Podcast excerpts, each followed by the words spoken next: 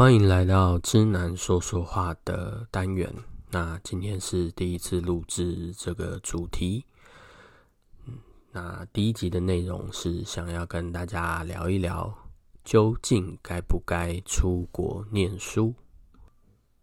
呃，因为是第一集嘛，所以开始之前呢，其实也还有蛮多想要闲聊的，所以请容许我先呃闲聊打屁一下。其实做这个粉砖啊，最一开始有一部分啦，当然是因为 quarantine 的关系，所以就是在美国被关在家嘛。那也来美国一段时间了，就觉得诶，好像有很多可以来分享来说的，包括我自己经历过的一些 cultural shock，然后有自己经历过的一些文化上不同所产生的差异，这个是第一个部分。那第二个部分其实呃还不只是因为 quarantine 无聊，而是我自己在其实最大的冲击是在刚来的三个月的时候。那这个冲击其实不是来自于说，呃，美国的这个环境有多么的不同，因为毕竟呃，我有家人在美国。那过去的十年间，呃，我其实也蛮常来美国的，然后大部分是探亲啊，不是旅游，所以其实可能第一个来的时间也都比较长，在我可以的允许的时间内，也许一来就两个礼拜、三个礼拜。那第二个情况是，可能根本也不是旅游玩乐，就是可能在一个城市，然后待着很久，然后跟当地人过着一样的生活模式。所以，其实美国的，包括像呃没来过美国的人，可能比较惊讶的，像是一些小费文化啊，然后还有一些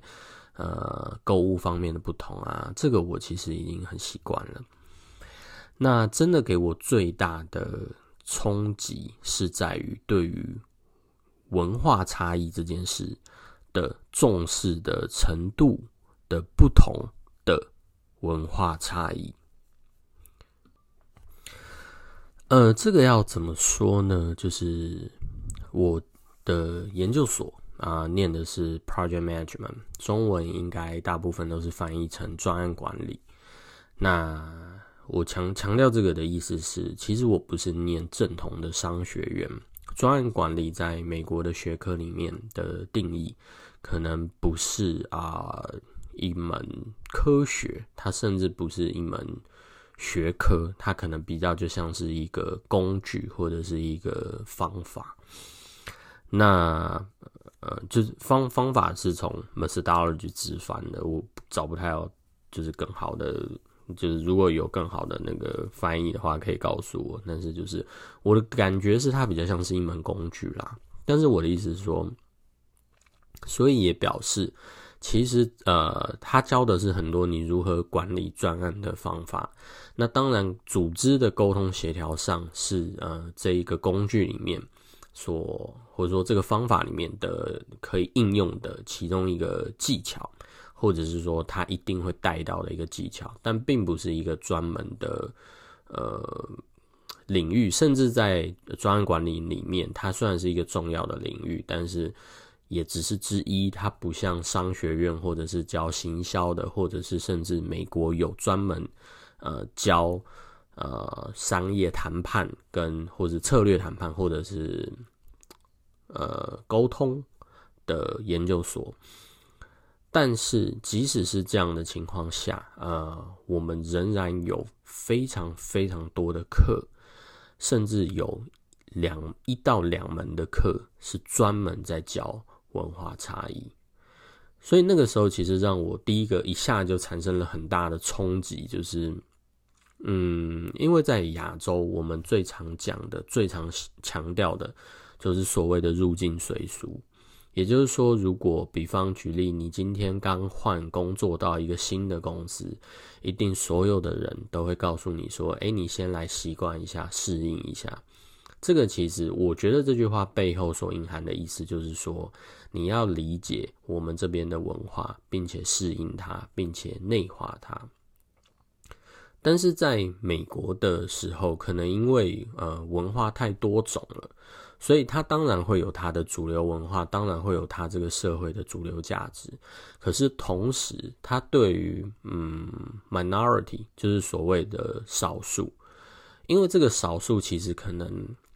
很模糊，我我们很难用数学上的少数去理解它，或者是如果就用数学上的概念去举例的话，呃，你可以想看看，就是所谓的多数，可能其实就是百分之三十。然后剩下的百分之七十可能有十种，然后每一个占百分之七，或者是每一个介于百分之五到百分之十。那你说百分之三十的多吗？当然多啊，可是它跟百分之十的比起来，它其实也就多百分之二十。而且另外一个是你你说百分之三十的是多数，它只是最多数，但是它并没有超过百分之五十，就是。我我觉得我自己的感觉是，可能是因为这样子的社会组织结构，它有来自四面八方的人，它有 local 的美国人，然后 local 美国人里面可能又分白人、黑人、印第安人，然后有牙裔的，牙裔又分好多国家，那当然也有南美洲的移民、欧洲的移民，很多很多地方非裔的移民，所以变成说，他对于文化的。不同文化或者是文化差异的这个概念的重视的程度，是我之前待过的城市里面啊，或是国家里面，我我没有没有经历过的。那他们会非常在意文化差异所展现出来的呃实际的行为，就是他们会去呃美国的教育体系。会去让你认识到很清楚的认识到所谓的文化差异是怎么一回事。它不是只是哦，你做事的方式跟我做事的方式的不同，或者是你的习惯跟我的习惯的不同。它会去解构背后的原因是什么，是什么原因造成这个文化差异。然后，我也是我认为最重要的一点是。解构完了之后，理解了是什么原因造成这些文化差异以后，他要做的事情是让你找到你自己。也就是说，他会去呃 appreciate 每一种文化，就是你了解了哦，原来是因为这样子，所以台湾的人跟美国的人啊，美国西岸的人会有这样子的文化差异以后，他并不是要求你去。成为美国西岸的人，他并不是要求你，那你住到 LA，你就要成为一个 LA 的人；你住到纽约，你就要成为纽约的人。当然，他可能有这样子的意图，或者是对这样的潜在的意图，想要让你就是，哎，你也认同，然后我们是骄傲的纽约人，所以你在纽约住久了，那你也会变得很骄傲。这是一种可能，这确实是一种可能。可是，呃，反过来说，其实更多的时候，它是让你去找到你自己，就是让你去认识到说，哦，原来，嗯，嗯，我我是这样子的情况下，所以台湾的人跟美国西岸的人有这样的不同以后，那我会清楚知道，在这个文化差异底下，文化底蕴下，我的强项在哪里。然后我应该在我现在所处的文化底下，怎么样子去发挥我的强项？我觉得这个是最重要、最重要的地方。这也是我的呃粉专国际直男最核心想要表达、想要去告诉啊、不只是台湾或者是地球上每一个角落的人。当然现在是华语的频道啦，但是就是想要去告诉每一个人，就是说。呃，去找到你自己，然后去找到你所属的文化，它美的地方，它强的地方。因为我认为一定有，不管或深或浅，或长或短，每一个文化之所以存在，一定是有它的底蕴跟它的价值。这个是，所以虽然可能你看我的粉专或者听我的 podcast，会有很多好像我的朋友是这样说我，就是包美一中，就是我一直在。就是表扬美国啊，褒奖美国啊，然后好像也在贬低我在中国在北京的那一段工作的历程，但其实不是，就是我自己当然有些偏好啦，我很喜欢户外运动，我喜欢好山好水的地方，所以我对西雅图的留恋当然会比北京要来得更多。可是，嗯，我不觉得文化有所谓的高低之差。文化的素质或展现出人们展现出来的行为，确实会让你有觉得不是那么舒服，或是呃相处起来不是那么愉快。但我不觉得那个是高低之差，我觉得那个是文化的不同。所以，嗯，这是我想要在开始之前，那因为这就是说说话的单元嘛，就是很轻松的跟大家聊聊天，分享一些我自己的想法。所以，嗯，其实。我就是想要去，呃，去做，去去做一个这样子的，去每次每次在强调诉求，并不是哪里的文化好，美国文化好，北京文化不好，哪里文化高，哪里文化低，而是我们在认识了文化差异之后，找到我们自己，这个是我想要强调的部分。好，那接下来就进入呃。出国念书的主题，今天的主题就是第一个，究竟该不该出国念书？可能乍听之下会觉得这个主题有一些年龄的限制吧，就是可能给二十五岁以下的人，或是三十岁以下的人。其实这也是一个文化差异，就是美国人在讨论很多事情的时候，他的 boundary 是比我们想象的要来得宽的。就是这个话题如果跟美国人聊，可能是五十岁甚至六十岁以内。的，当然你也可以说美国人比较好命，因为他的收收入比较高，然后他甚至也不用出国念书，他在美国就可以也去 Harvard，也去 MIT，也去 Berkeley 这些好的学校念书，那甚至有很多网课，最近非常流行，但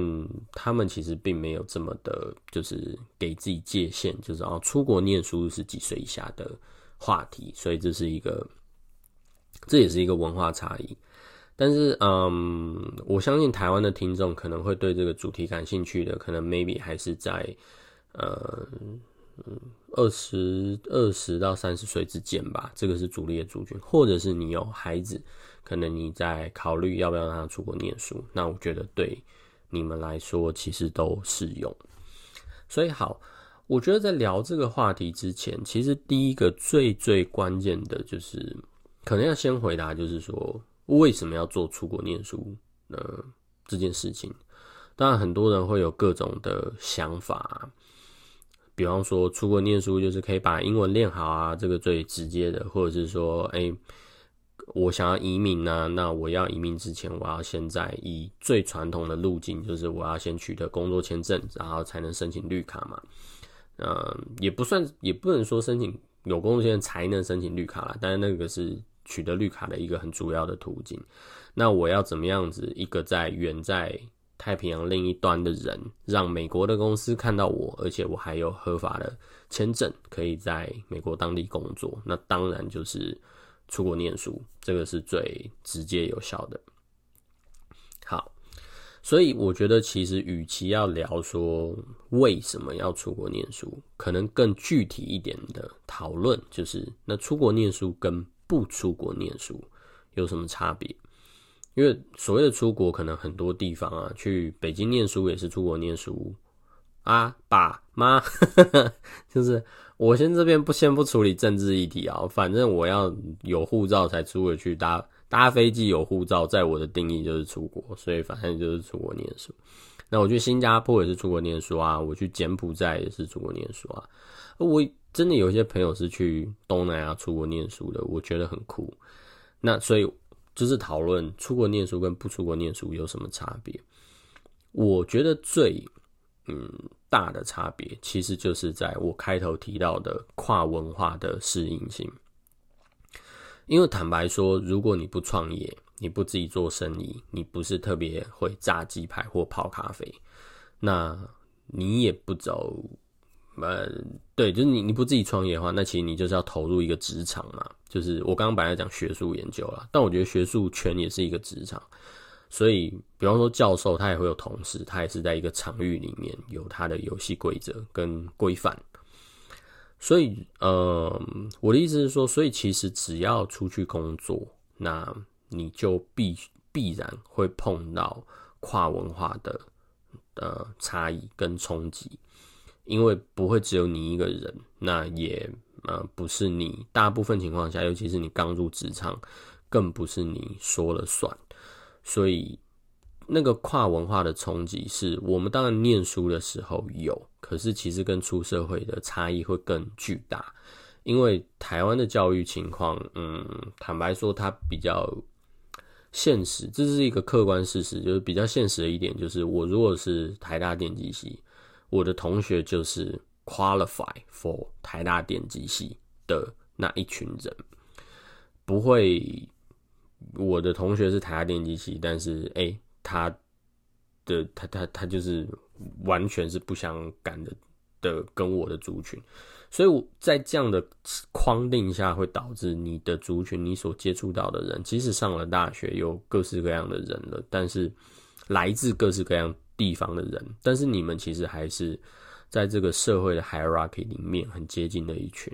可是出去工作之后，尤其是你可能从事服务业，或者是你是业务的工作，你要接触各式各样的人，你就会发现，哇哦，原来这个世界这么大，原来有各式各样的人存在。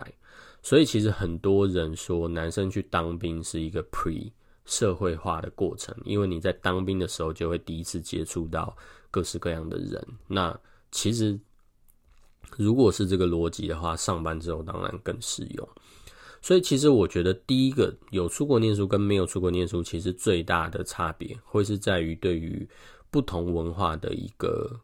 嗯，你也可以说适应性，甚至我更常用的字是抗性。抗性的意思不是一种啊、硬的抵抗或者是对抗，抗性其实更像是一种就是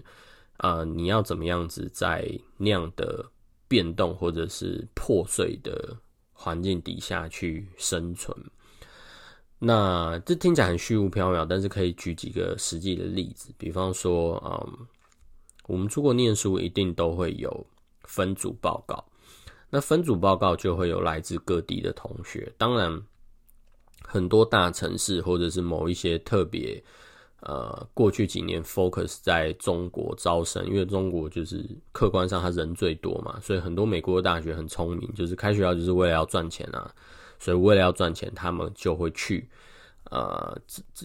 人多的地方招生。那当然中国跟印度是绝对跑不掉的。所以其实也很多小圈圈的同学，他们就是整组都是中国人。我还看过最夸张是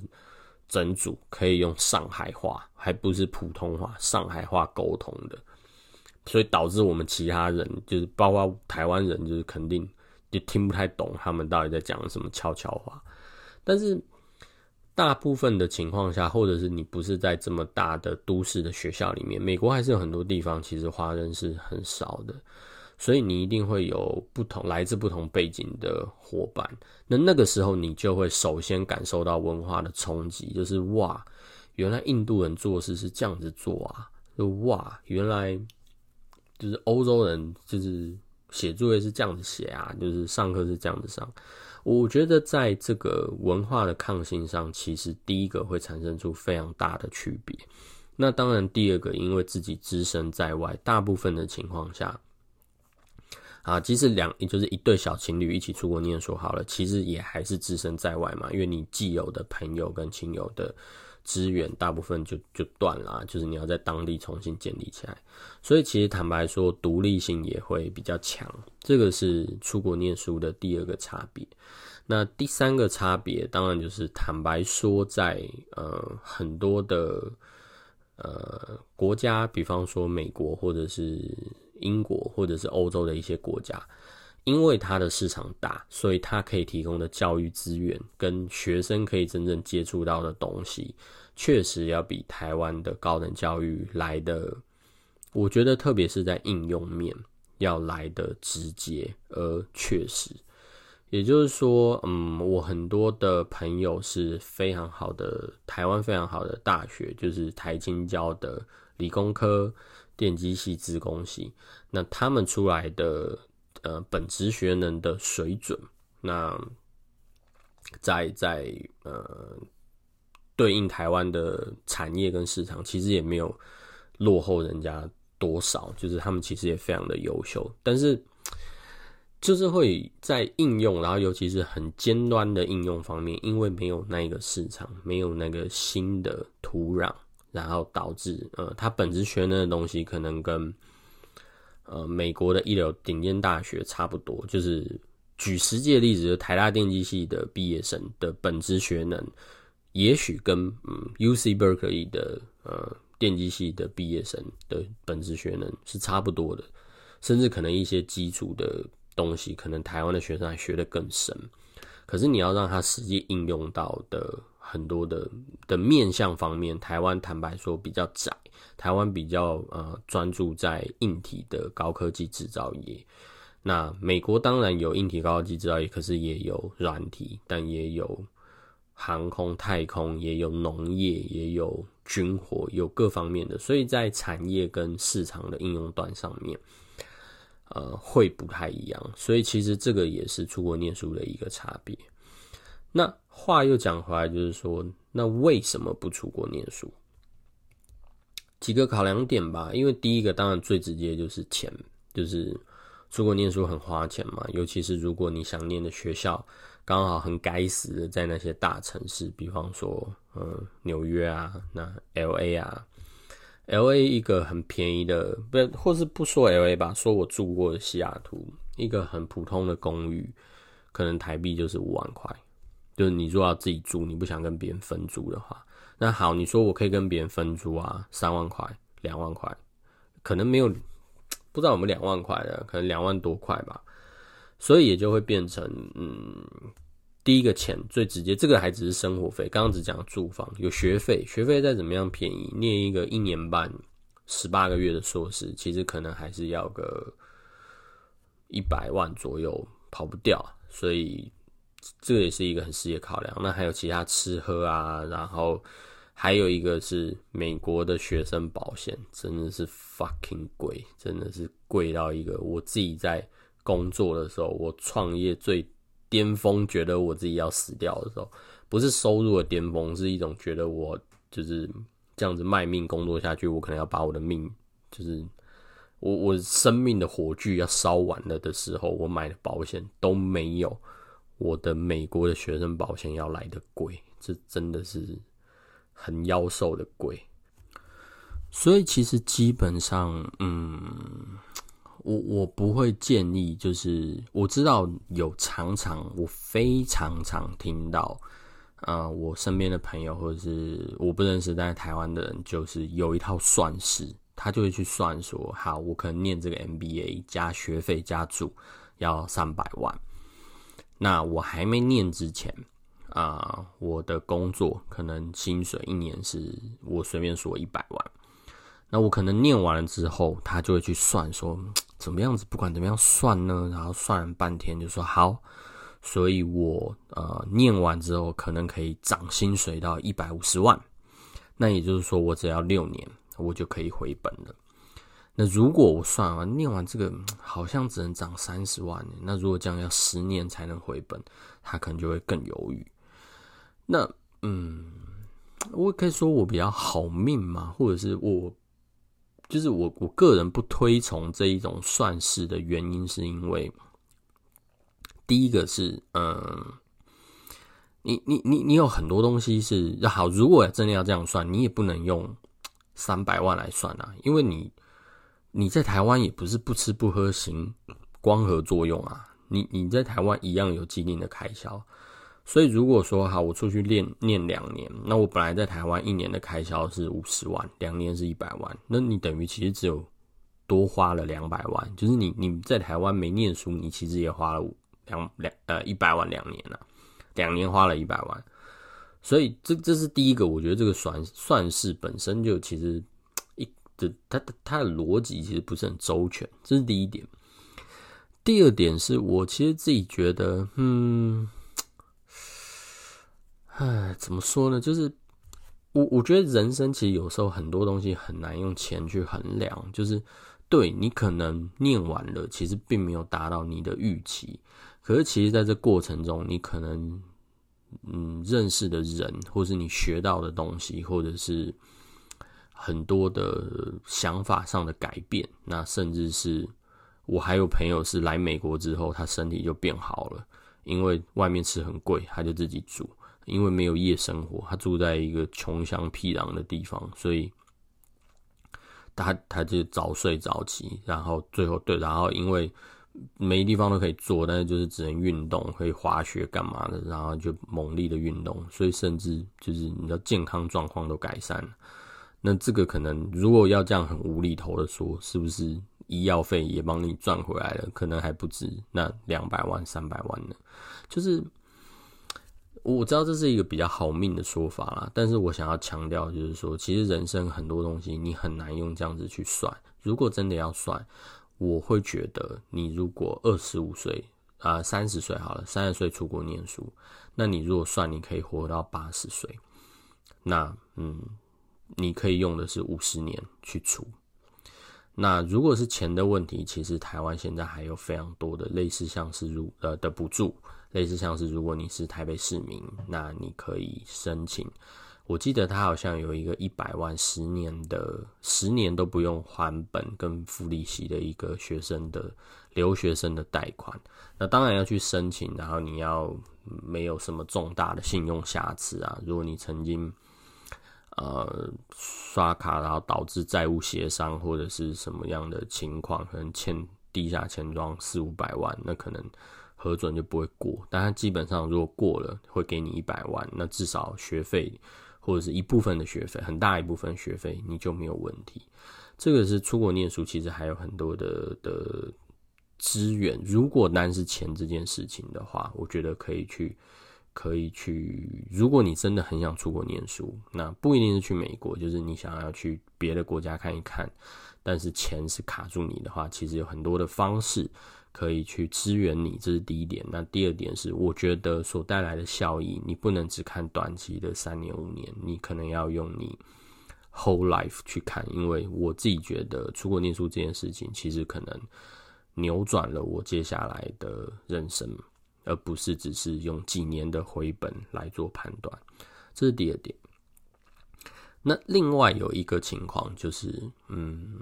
有人会说，我想出国去找兴趣。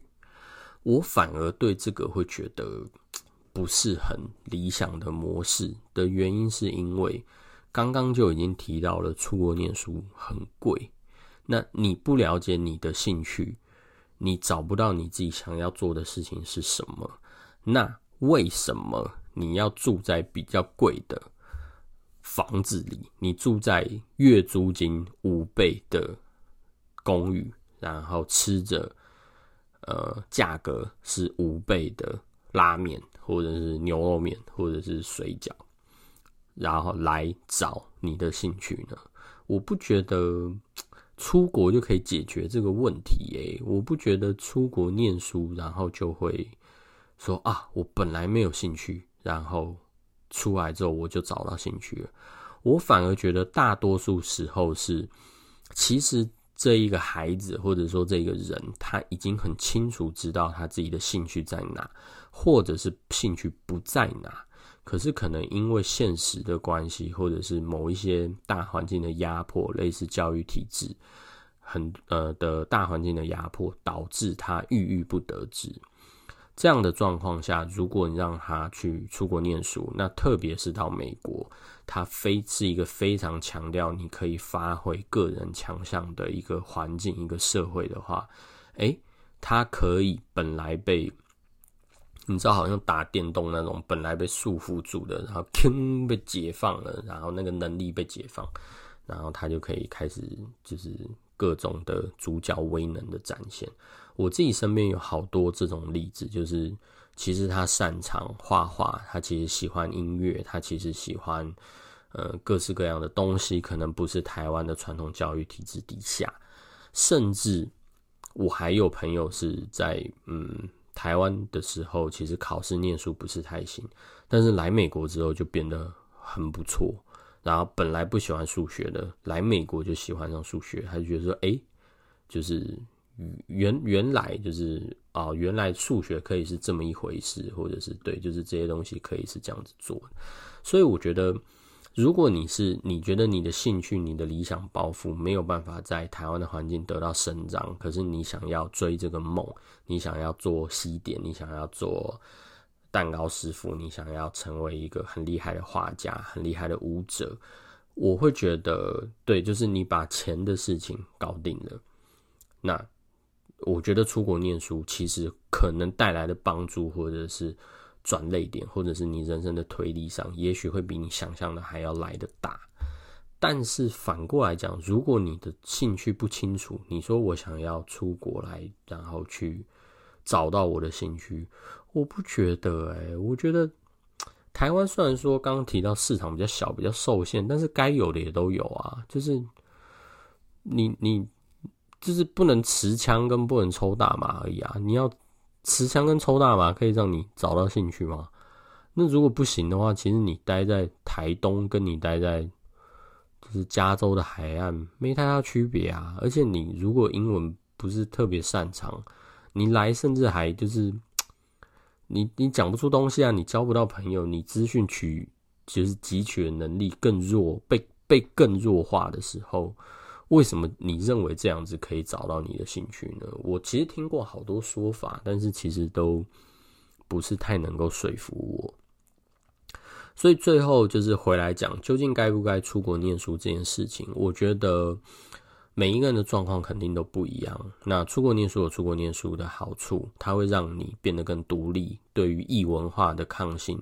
或者说适应性会变得更强。那除此之外，还有一些比较新、比较尖端的东西，确实是在比较大的市场，可能在美国、呃、英国甚至中国都有。那台湾的市场比较小一点，这是出国念书的一个优势。呃，传统上人人家会说开开眼界啦，但是到底要开什么眼界？我出国之前其实也觉得很模糊。那回国之后就大概具体化，可能不不是回国之后，真的出国之后啊的体验完之后，大概就具体化是这三点。可是反过来说，为什么不出国念书？其实当然很大一部分，除了比方说比较特殊的情况，像有的人是家人需要照顾啊，他走不开啊，或者什么。其实我想，大部分人的考量都是因为钱。就反过来讲，如果我今天中乐透了，然后出国念书，我肯定考量的就不是钱嘛。我的意思就是说，如果你的钱多到满出来的话，那欢迎汇给我。呃，不是啊，就是如果你的钱多到满出来的话，那其实你就可。可能出国念书的考量就不会是钱，那就表示说，对，其实大部分的人如果没出国念书，或者是犹豫要不要出国念书，其实可能钱是一个很关键的考量点。那呃，我会建议就是，其实要用你的 whole life 去看这件事情。那如果真的还是想要去逐这一个梦，然后去实现这一个计划，可是钱方面有所不足的话，那其实。网络上也都有非常多的资讯，那甚至你可以，呃，先打听看看这一个学校有没有奖学金，或者是其实有很多的社会团体，类似像是扶轮社，或者是某一些啊、我不太确定哦，请扶轮社的那个社友们不要告我，就是我只是举例，类似是这种好的社团们，就是会提供出国念书奖学金，这是第二点。那但是如果是找兴趣或者是其他，就是我想要体验异国文、异国恋情啊，或者是我想要什么，就是我我我会觉得不是很明确。甚至你如果跟我说没有，我就想要出国去看一看，我都觉得 fine。那你很清楚，就是你没有抱错误的期待，就是你想要出国去看一看，那就去看看啊。你可以念一个 certificate，你可以念一个学程，只有九个月的，或者是你不在意钱，那太棒了，你就。去去念你想要念的东西，可是如果你是说你是想要去找寻自己，或者是想要逃离什么，就是这种，对，就是国外的环境，大部分的国外绝对都比你想象的还要严苛。台湾真的是一个很好生活，也很容易可以生存下来的地方。如果你觉得啊，我的老板好烦啊，或者我的什么什么好讨厌啊，我好讨厌台湾这个什么样的情况，我想要躲到海外去。你相信我，你去国外，你去海外的生活，只会让你觉得更挫折，更多莫名其妙的事情。之后可以来分享所谓国外莫名其妙的事情，大概可以出个一百集。但是当然，它也有它可爱的地方啦。比方说，我待的城市西雅图，它就是非常尊重每一个人的主体性，然后非常友好的地方。但是我的意思就是说，如果你想要去看看，fine。但是如果你是想要去找寻自己，或者是一种负面的逃离的方式，我觉得每一个人要还的债是一样的，你可能逃不掉哦。好的，那今天的第一集分享就到这边，纯粹就是我个人的自言自语，然后一些想法的提供，然后嗯、也非常欢迎大家。我其实不知道 Podcast 怎么留言表达，所以可以在我的粉专。国际之男，你只要上 Facebook 搜寻“国际之男”，国际就是那一个国际，知是知乎者也的知，男是男子的男。这是一个我本来想要取名为“国境之男”一个假文青的粉专，但后来觉得算了，这种假文青太不适合我这种白烂的个性了，所以我把它改名为另一，就是“国际直男”，就是对，就是直男嘛，就直男，大家都知道直男怎么一回事，对，就是我。对，就欢迎你搜寻 Facebook 上搜寻“国际直男”的粉专，然后在我的任何一篇文章底下，呃，留言给我，然后呃，我都会看，就是关于 Podcast 的主题，或者是你想要听什么内容。那甚至是如果你呃是一个乐于分享的人，我们最近正在做职业的各类职业的分享，一开始会从美国的一些职业开始做分享，那之后我也会希望。分享台湾的一些各式各样的职业，所以，呃，欢迎你主动跟我联系，私讯我，或者是在我的粉专“国际之男”底下的文章留言，然后我会跟你联系，讨论我们的访谈、职业分享的访谈要怎么样进行。呃，我的目标是分享一百个呃不同的职业，目前的完成进度还不到百分之十，所以名额还很多。那就这样了，就。谢谢你收听呃国际之男的之男说说话，那我们下一集再见喽。